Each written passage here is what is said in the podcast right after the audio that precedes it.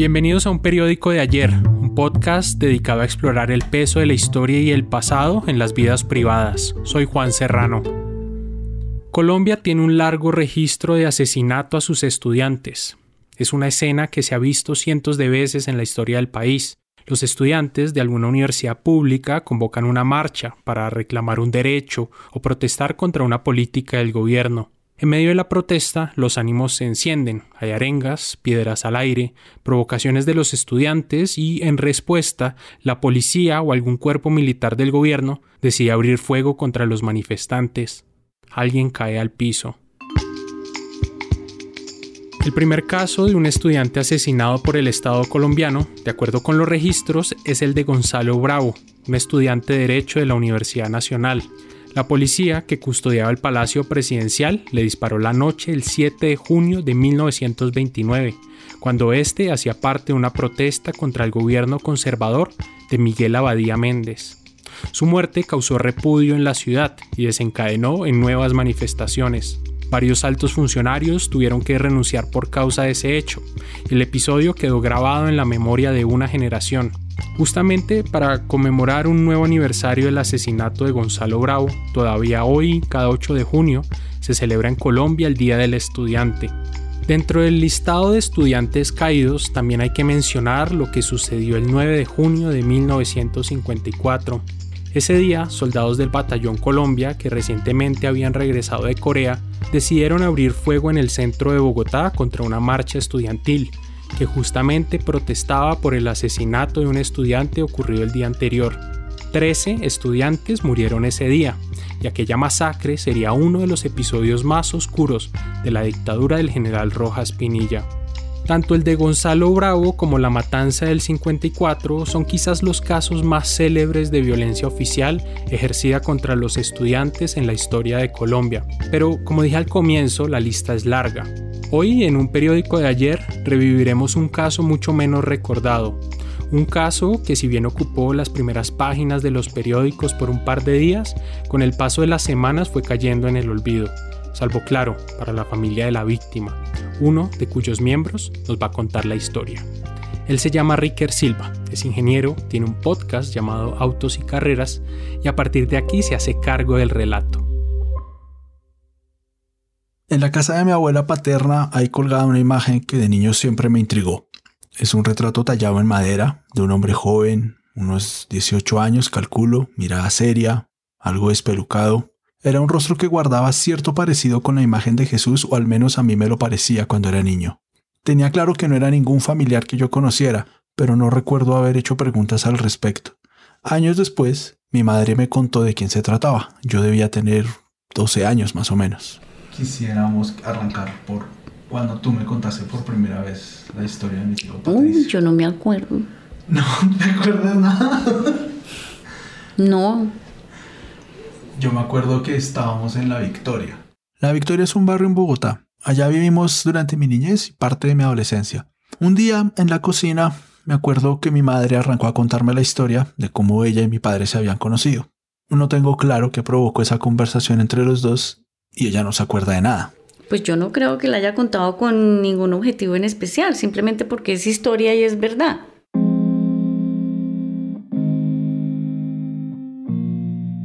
Mi madre me habló aquella vez del papel que en ese encuentro entre ellos jugó un tío paterno que no conocí. Se llamaba Patricio Silva. Tenía 19 años cuando fue asesinado en el campus de la Universidad Nacional, en medio de unas protestas en 1978. Pero antes de hablar de su muerte y de cómo él junto a mi papá y mi mamá, echemos para atrás en la historia de mi familia. Por el lado paterno venimos de Ipiales, Nariño, el último pueblo colombiano antes del Ecuador. Una familia de clase media con siete hijos, siete hijos que se criaron bajo el mismo techo con tres primos, lo que en la práctica los convirtió en una familia de diez hermanos. Cuando les pregunto a ellos cómo era ese hogar en Ipiales, todos resaltan lo extremadamente unidos que eran. Yo soy Mirta Silva Ruales, soy la hermana mayor de Patricio Silva Ruales. Mi tía Mirta recuerda, por ejemplo, que religiosamente desayunaban, almorzaban y comían todos en familia. Era un ritual, o sea, no era que cuando quisiera uno pudiera ir a comer y cuando quisiera se pudiera parar, no. También armaban paseos todo el tiempo. En un Chevrolet modelo 50 se metían los 12 y salían para cualquier lado. A Las Lajas y de ahí a caminar a un pueblito cercano que se llama Potosí, a mm, San Luis, que era donde llegaba, eh, está el aeropuerto y llegaban los aviones y para nosotros eso era pues un espectáculo. Los Silva, al igual que muchas familias en las ciudades y campos de Colombia, se reunían en las noches alrededor de un radio a escuchar radionovelas. Este es mi padre, Ray, el mayor de todos. Teníamos un radiacito Philips y por turnos tenía una, uno de nosotros tenía que pulsar, poner el dedo detrás del, radio en un circuito para como, como, una, eh, eh, como una especie de antena, no, era una antena, pero era el dedo. Y teníamos que estar como que todos muy cerca porque no, no permitía subir más el radio porque la energía no daba para eso. La consecuencia de un mal paso. Comprende. Un mal paso por amor. Un mal paso por amor. El escarabajo. Esa novela la tenemos grabada todos, todos. Y era una historia en Londres. Y nosotros nos la sabemos porque nos hizo convivir.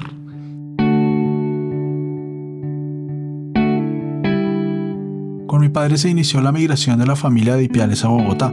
Se vino en el año 69 por razones de estudio y tras él fueron llegando sus hermanos, mi abuela y por último mi abuelo. Patricio, el tercer hijo, llegó en el 75. Se matriculó en biología en la Universidad Inca.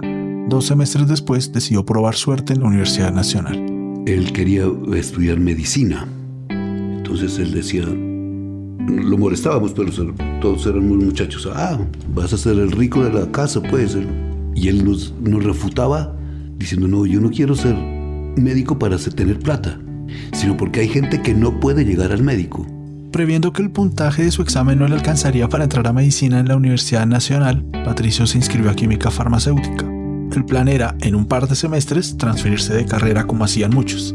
Su entrada a la Nacional, en el segundo semestre del 77, coincidió con un momento de encendida agitación social en el país.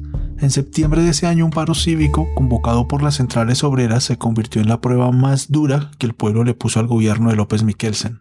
Bogotá fue escenario de saqueos, pedreas, represión policial, un saldo de 10 muertos y un toque de queda que duró dos días. El periódico El Tiempo se refirió al paro como un pequeño 9 de abril. Naturalmente ese ambiente de lucha no pasaba desapercibido para un estudiante de la Universidad Nacional como Patricio. Si bien no hay constancia de que hubiera militado en algún grupo político, está claro, por cosas que dejó escritas en cartas, que era un tipo preocupado por la realidad del país y movido por un deseo de cambio. Así lo recuerda Julio, su primo, que en verdad era un hermano que se creó a su lado. Yo creo que él no militó en ningún partido, si esa es la pregunta. Pero sí tenían simpatía por como todos por, por, los procesos políticos que estaba viviendo la universidad, ¿no? Porque en ese entonces la universidad sí era como la radiografía del país. En mayo del 78, ocho meses después de ese paro histórico, el país vivía una nueva ola de protestas. Las elecciones presidenciales estaban muy cerca y semanas antes hubo paro de transportadores y de trabajadores estatales. También un alza en las tarifas de buses motivó a los estudiantes a salir a las calles en varias ciudades de Colombia. En los alrededores de la Universidad Nacional hubo disturbios, quemas de buses y más de 50 detenidos. Incluso, un estudiante de medicina fue arrastrado en ropa interior durante varias horas por la ciudad universitaria bajo la creencia de que se trataba de un agente secreto de la fuerza pública. La tensión estudiantil era tal que el Consejo Superior de la Universidad estudiaba la posibilidad de suspender las clases hasta después de elecciones. Ese ambiente enrarecido en la Universidad Nacional iba a ser el preámbulo de un hecho que devastaría a mi familia. Las cosas ocurrieron más o menos así. El martes 30 de mayo del 78, Patricio luego de jugar un rato frisbee con una de sus hermanas se despidió y salió de la casa. Ese día tenía un examen en la universidad, pero antes de presentarlo iba a ir a un banco a pagar la cuota de una lavadora. Y él fue allá, le dio la plata, salió con sus recibos y tres horas más tarde fue el, fue el evento. A las 10 de la mañana, un grupo de estudiantes había iniciado una nueva ronda de enfrentamientos con la policía por la calle 26. Patricio, ajeno a la revuelta del día, llegó a eso de las 12 a presentar el examen en el segundo piso del edificio de matemáticas. Mientras tanto, afuera de la universidad continuaban los disturbios. En medio del agite, un auxiliar de policía sufrió quemaduras de ácido en la cara y en el cuello, un hecho que en parte motivó que a eso de la una Después de llevar tres horas de riña con los estudiantes, la policía militar decidiera entrar al campus de la universidad a dispersar la protesta. El despelote se trasladó de la calle 26 al interior de la ciudad universitaria. Algunos estudiantes lanzaron bombas Molotov contra los agentes que entraron a la universidad. También cerca del edificio de matemáticas, en donde Patricio presentaba su examen, un grupo de estudiantes puso sobre la vía unas canecas grandes de basura para frenar a un furgón de policía.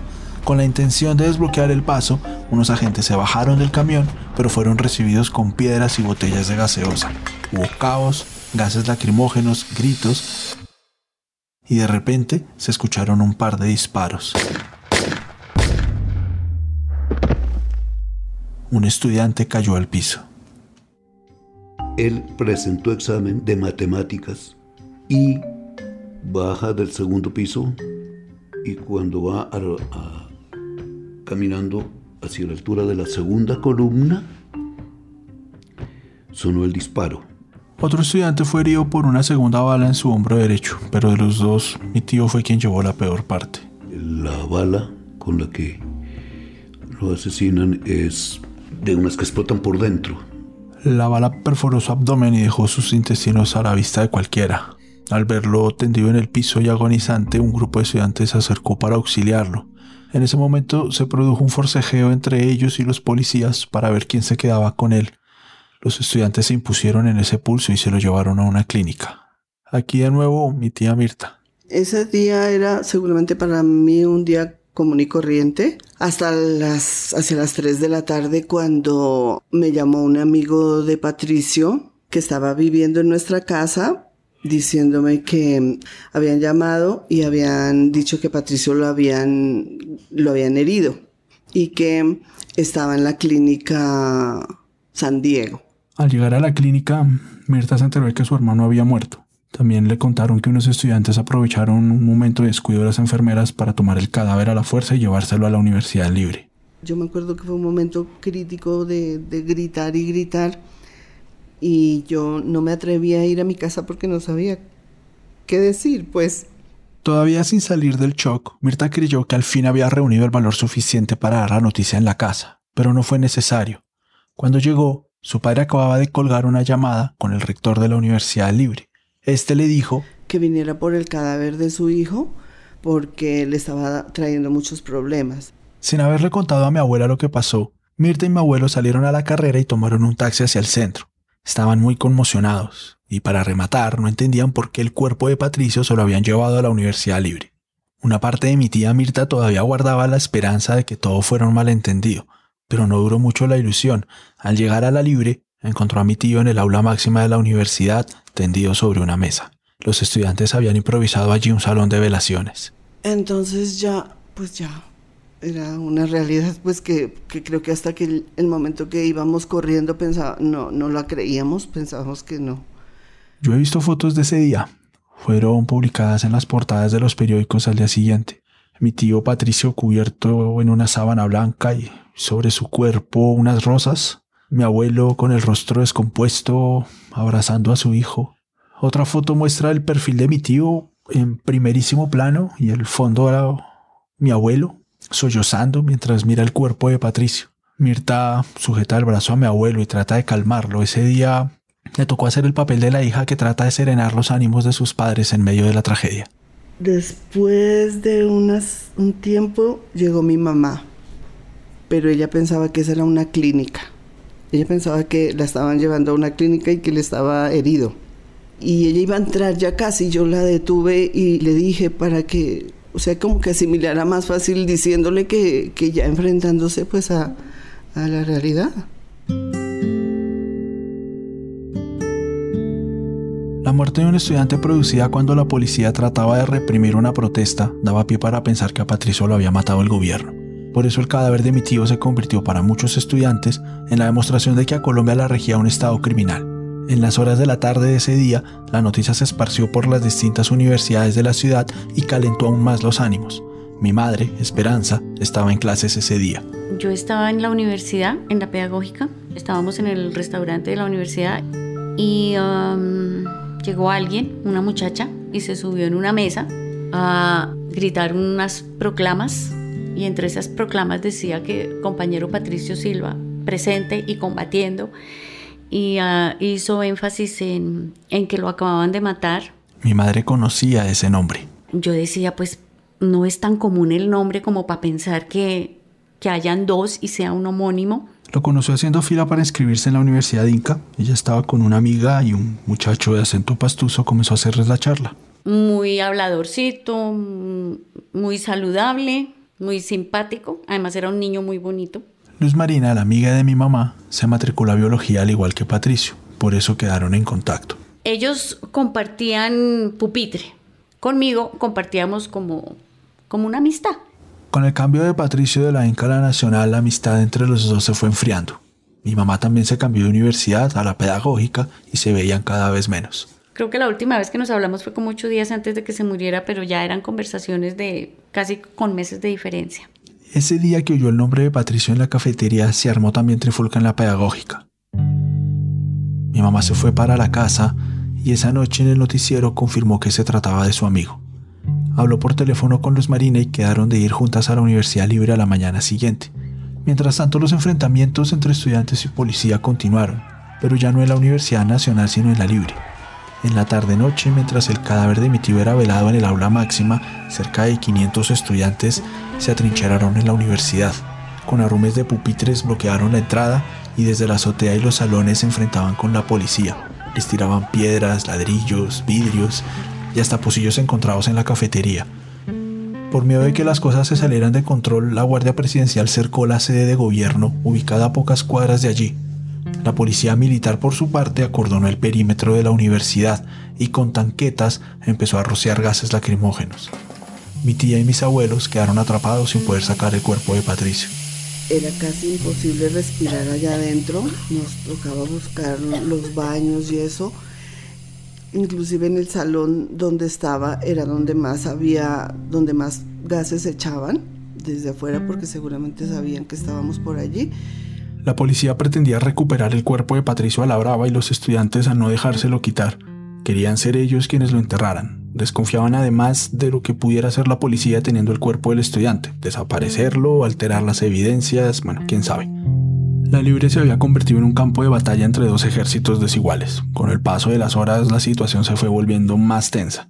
A las 10.45 de la noche se escuchó por altoparlantes la voz de un militar pidiendo la retirada de los estudiantes en un plazo de 15 minutos. A la amenaza, los estudiantes respondieron con un acto intrépido. Decidieron tomar al rector como rehén y con un megáfono advirtieron que no intentaran entrar a la universidad porque ese podía morir. También llamaron a una emisora para decir que el rector estaba en peligro. A las 11 de la noche, la policía militar lanzó bombas lacrimógenas contra las ventanas y la azotea de la Libre. Para disipar los gases, los estudiantes prendieron fogatas y abrieron los grifos de los baños. Parte del ataque se concentró contra la aula máxima y todo el mundo tuvo que salir de ahí. Se quedó Patricio. Yo creo que en mi vida nunca habías, no, ni de lejos había sentido eh, los gases lacrimógenos. Y nosotros sentíamos que nos estábamos ahogando porque nos echaban y nos echaban, echaban, no, no importaba quiénes estuvieran, había muchos, mucha gente y, y, seguían, seguían como asfixiándonos, entonces era como una película porque nosotros no habíamos estado nunca pues en una en una manifestación, en nada. Entonces era como una, era una guerra que de pronto nos vimos ahí metidos como protagonistas, pues. Como que empieza uno a temer es por, por su vida y el dolor de lo de Patricio como que como que quedó un poco allí quieto mientras como que nosotros pensábamos en cómo nosotros nos íbamos a cómo íbamos a, a defendernos y a sobrevivir. Así pasaron la noche. Por suerte al amanecer llegó una especie de tregua y la sensación de asfixia fue disminuyendo. Mientras Mirta y mis abuelos veían la manera de sacar el cuerpo de Patricio y darle sepultura, otros familiares viajaron hacia Bogotá desde otras ciudades. Mi padre, uno de ellos, que estaba de vacaciones en Ipiales, tan pronto llegó a eso de las 8 de la mañana, se fue para el comando central de la policía. Yo era, trabajaba en el Banco Popular, que se llama Sucursal San Agustín, y nosotros atendíamos a ellos, a la policía. O sea, las mm, cuentas bancarias principales de la policía estaban allí en esa oficina. Entonces conocía al director. No era amigo, no, no, pero pues lo conocía, eh, le hacía sus gestiones bancarias, lo atendía bien.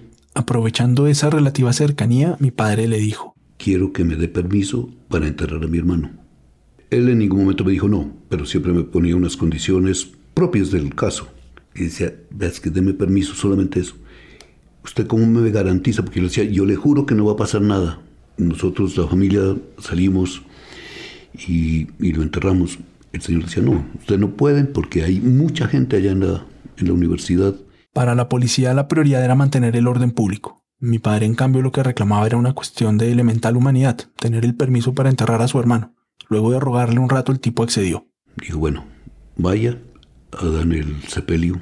Al igual que mi padre, el rector de la Libre, César Ordóñez, también había estado adelantando sus gestiones, aunque lo habían forzado a pasar la noche en la universidad. Ordóñez hizo de mediador para evitar que la toma de la universidad terminara en tragedia. Durante la noche y la madrugada habló por teléfono con el comandante de la brigada y el alcalde de Bogotá, Bernardo Gaitán Maecha, el ministro de Defensa y, según el periódico El Tiempo, con el propio presidente López Miquelsen. A todos ellos les pidió no allanar la universidad y que Patricio pudiera ser enterrado por sus familiares y los estudiantes. Si bien insistían en recuperar el cadáver, al final en la mañana accedieron a lo que pedía la familia. En medio del drama, el rector también tuvo espacio para el humor. Al ser preguntado por un periodista sobre el balance de los destrozos, Ordóñez dijo que todo lo habían dañado con el mayor cuidado. Gracias a la intermediación del rector y quizá también al pedido de mi padre, ya todo era cuestión de tiempo para que Patricio pudiera ser enterrado. Desde las primeras horas de la mañana hubo algunas señales de que los ánimos se habían apaciguado. En un gesto de buena voluntad, los estudiantes permitieron que la comisaría del centro de la ciudad y el director de medicina legal entraran a la universidad para hacer el levantamiento del cadáver. Sin embargo, como las puertas permanecían bloqueadas con cientos de pupitres, los funcionarios entraron por un balcón encaramándose a una escalera. Usando el mismo método improvisado, a las 11 de la mañana entraron el ataúd amarrado a unas cuerdas también entró mi padre por la misma escalera y fue hasta el aula máxima a despedirse de su hermano. Y me di cuenta que tenía puesto una chopa que era mía. Era mía en el sentido que, que, que me la compraron para mí. Pero a todos nos gustaba y, el, que la el que cogía primero se la ponía. Estaba, estaba puesto esa chompa, su cabello mono, alborotado y debajo de la chompa pues estaba la, la herida. De eso sí no hablo porque es muy cruda. Por su parte, mi mamá fue esa mañana al centro con la amiga a ver lo que había ocurrido. El acceso a la universidad seguía restringido. La universidad libre alrededor estaba absolutamente cerrada y la policía no dejaba pasar. Pero yo tenía unos familiares que viven ahí en, en la Candelaria y resulta que esas casas tienen una entrada por acá y una salida por acá al otro lado de, de la manzana. Y dio la casualidad de que se podía entrar por ahí y salir al otro caso a la zona prohibida. Así fue como las dos amigas de Patricio lograron colarse. Cuando entramos a la universidad, a Patricio lo tenían en una mesa. Y alrededor de esa mesa estaban unas personas que ella asumió que eran los familiares de Patricio. Yo al único que saludé fue a Ray, que yo me acuerdo que me acerqué y le dije, ¿usted es Raimundo, el hermano de Patricio? Entonces me dijo, sí, le dije mucho gusto, Esperanza, yo era amiga de Patricio. Y eso fue todo. Y le extendió la mano. Es muy curioso. Patricio estaba en la mesa, yo estaba a este lado y Ray allá, y la mano nos la dimos así, encima de él. Alrededor de la una de la tarde, un grupo de estudiantes quitó los pupitres de las puertas para sacar el ataúd. Las autoridades habían puesto dos condiciones para el sepelio. Una, que no habría misa de despedida. Y dos, que el recorrido hacia el cementerio central se haría por donde ellos dijeran. Además, el cortejo estaría vigilado por detectives del gobierno confundidos entre los asistentes. Cuando se inició la marcha caía sobre el centro de Bogotá una lluvia ligera. El rector fue de los primeros en salir y lo acompañaban personas con la cara cubierta. El cajón iba arropado por una bandera roja y era cargado por unos estudiantes. Algunos metros adelante iban los papás y hermanos de mi tío Patricio. Bajaron por la calle octava y luego tomaron la carrera séptima hacia el norte. La lluvia aumentó mientras más gente se sumaba a la marcha muchísima gente, era impresionante. Era impresionante esas calles como estaban llenas de, fundamentalmente pienso, jóvenes estudiantes. Al cruzar la 24, décima con 24 para encaminarnos al occidente, al, al cementerio, yo miré hacia atrás y quedé impresionado, impresionado. Y le decía a mis hermanos, hay mucha, mucha gente había, hasta donde yo alcanzaba a ver que era hasta la Jiménez, era lleno de gente y de los balcones la gente le botaba flores. Y de los edificios, echaban papeles blancos, así como picadillo de papeles. Y gritaban, y bonito, ¿no? Aplaudían. Y pañuelos blancos. Imposible olvidarlo. Estaba como en shock. Como que la película seguía. Pues nosotros como, ¿aquí en esto qué es? Según el periódico El Espectador, cerca de 5.000 personas asistieron a la despedida de Patricio. Su cuerpo fue enterrado en las bóvedas del cementerio central, en medio de discursos estudiantiles y cánticos. Hacemos una corta pausa y al volver, Ricker nos cuenta las huellas que dejó aquella tragedia familiar y cómo a partir de ella nació el amor entre dos personas. Ya volvemos. Hola, aquí Juan Serrano. Uno de los correos más felices de mi vida lo recibí el 31 de mayo de 2019.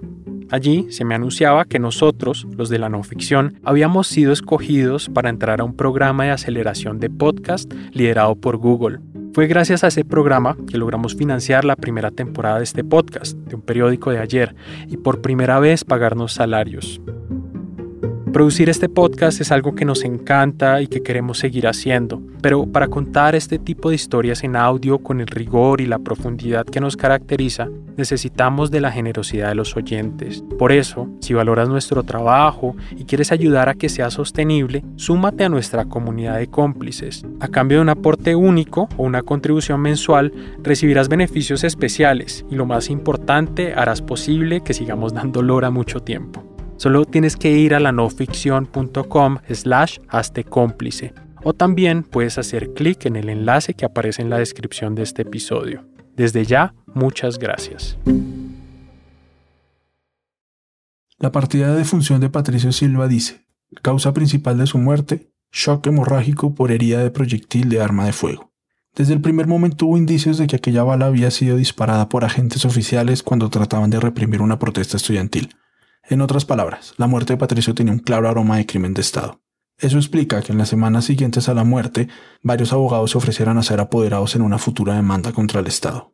Todas las personas le dicen a uno, demande que eso es ganado. Demande porque el muchacho no estaba haciendo nada.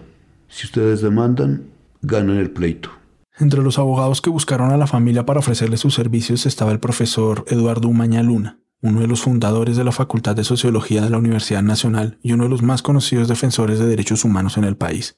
Su especialidad era, precisamente, casos de abuso cometidos por agentes del Estado.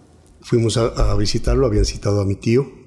Entonces el doctor Eduardo Mañaluna le decía que había que presentar una demanda contra el Estado y que la tenía ganada. Entonces le decía a don Sigifredo, esto lo vamos a hacer pagar porque el gobierno tiene que pagarle, porque estaba a la luz pública todo lo que había pasado, él lo mató, lo mató el Estado. La indemnización según el abogado sería una suma altísima. Mm, no sé, 500 mil millones, una joda así. Sin embargo, mi abuelo se opuso. Dijo, miren muchachos, si cualquiera de estas diligencias judiciales hicieran que yo tuviera a mi hijo un minuto, la hago pero nada me lo va a devolver. La gente le decía, mire, es que no es por la plata, no, es un hecho significativo que esto no puede volver a ocurrir. Pero él dijo que no, que no le, por mucha plata que haya, no le iban a reponer la vida de su hijo, entonces no se hizo nada. En esos días de dolor, de sentir que nada podría compensar la pérdida de un hijo, mi abuelo le escribió una carta al presidente López Miquelsen. Bogotá, Distrito Especial, junio de 1978. Le pedí a mi tío Julio César que la leyera. Doctor Alfonso López Miquelsen, presidente de Colombia. Representantes de su gobierno troncharon la vida de mi hijo, Patricio Javier Silva Ruales, sumiendo mi hogar en el caos del dolor y derrumbando así todas nuestras esperanzas de verlo convertido en un hombre útil para la sociedad y para sus padres y hermanos, quienes hicimos los sacrificios más grandes, tanto morales como materiales. Dejamos nuestra patria chica y Piales Nariño, no por hobby de vivir en la capital, sino con el único anhelo de que nuestros hijos se realicen y solo conseguimos que manos criminales, ignorantes con uniforme, manchen el suelo patrio con la sangre de tantas víctimas inocentes que a través del mandato claro, que claro no tiene sino el nombre porque está sumido en las tinieblas de la muerte. Pero claro, para su gobierno tan democrático, como es el pregón de todos los días, no les conviene que el pueblo se eduque porque entre más ignorantes estemos, tienen más facilidad para convertirnos en sus servidores y continuar haciéndonos esclavos. Me duele que hasta en las postrimerías del mandato claro y para vergüenza de la patria, esbirros armados enluten tantos y tantos hogares como el mío y crean que su única misión es la de cegar vidas y derramar sangre y con esto lo conseguirán todo. Señor López, no le imploro justicia porque soy un proletario y los proletarios no mendigamos, exigimos una justicia que tenemos derecho.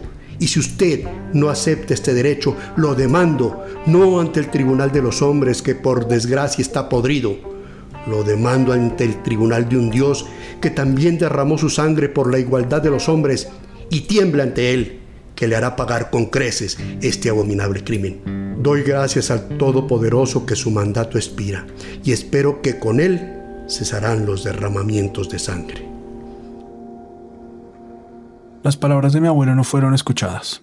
La policía y el ejército prometieron iniciar una investigación, pero la familia no recibió ninguna respuesta. Por su parte, la justicia penal ordinaria sí inició una indagación. A los ocho días de la muerte de Patricio, un juez ordenó la exhumación del cadáver para practicar la necropsia, algo que no pudo hacerse en medio de la HIT. La medida tomó por sorpresa a la familia. Mi padre tan pronto se enteró salió corriendo para medicina legal. El día de la exhumación se estaba jugando un partido del Mundial Argentina 78, por lo que los funcionarios estaban distraídos y mi papá logró entrar hasta la sala de la necropsia. Cuando llegué, pues ya habían empezado su labor. Yo algo tuve que haber hecho allí, tal vez acariciarle el pie, o algo, porque me, me pararon y me dijeron, usted se pone allí y si de ahí se mueve, se va.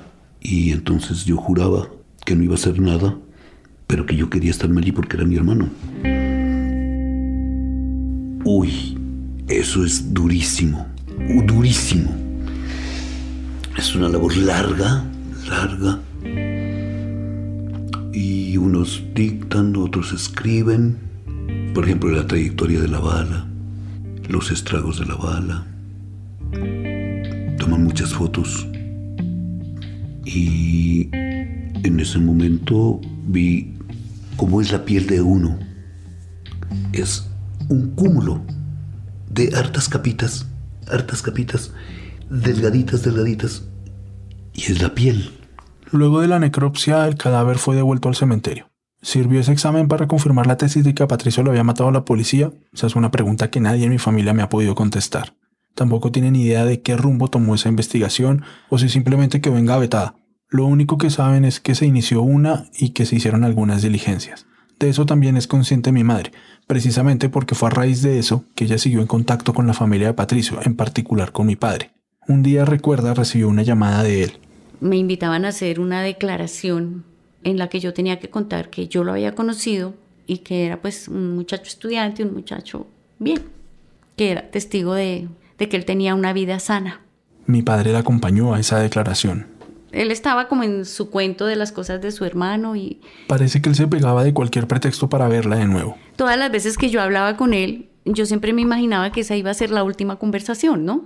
Pero después volvía y me llamaba para otra cosa y para otra cosa y ya de pronto fue que en un momento, no sé en qué momento, la conversación de nosotros ya no tenía un eje central que fuera Patricio, sino ya empezamos fue como a entablar una amistad.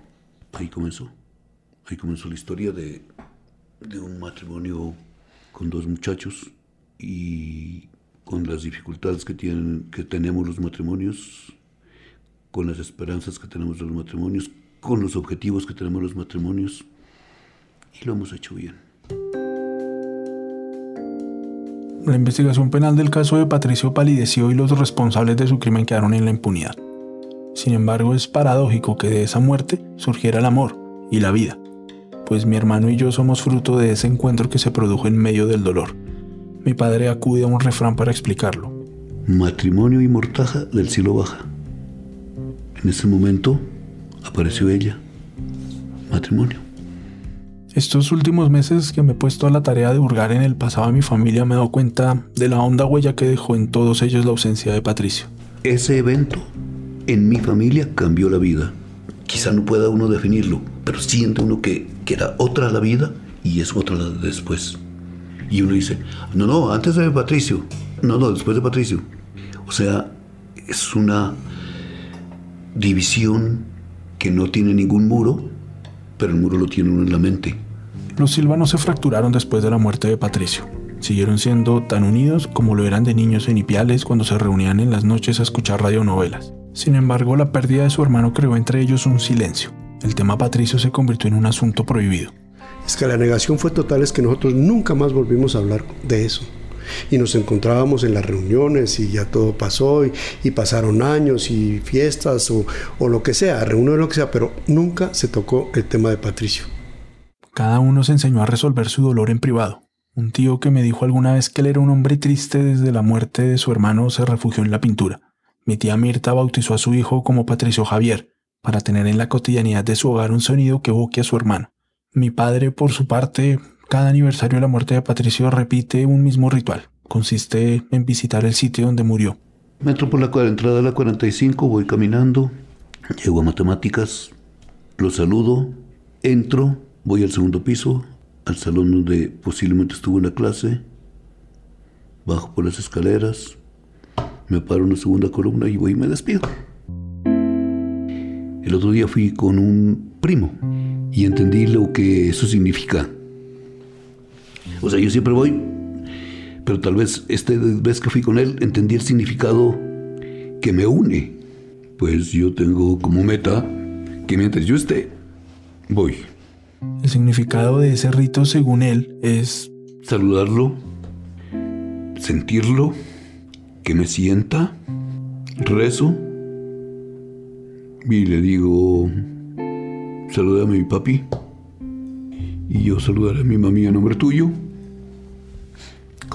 como, si fuera muchacho.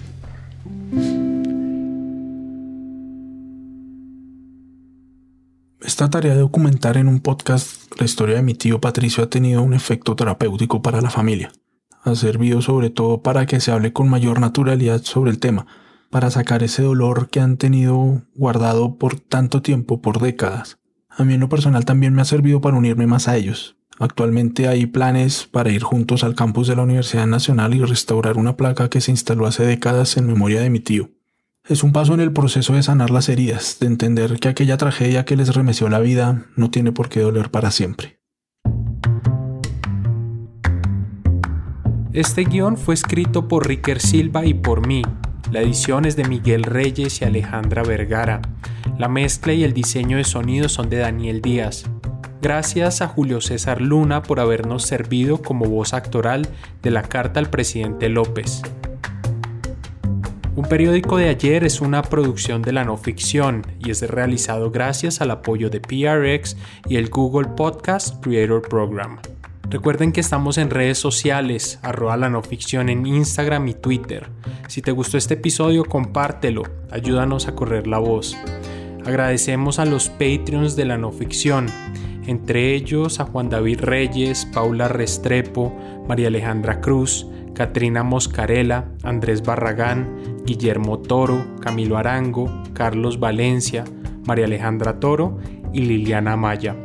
Si quieres donar algo, visita la página patreon.com slash la. Mi nombre es Juan Serrano, nos vemos la otra semana.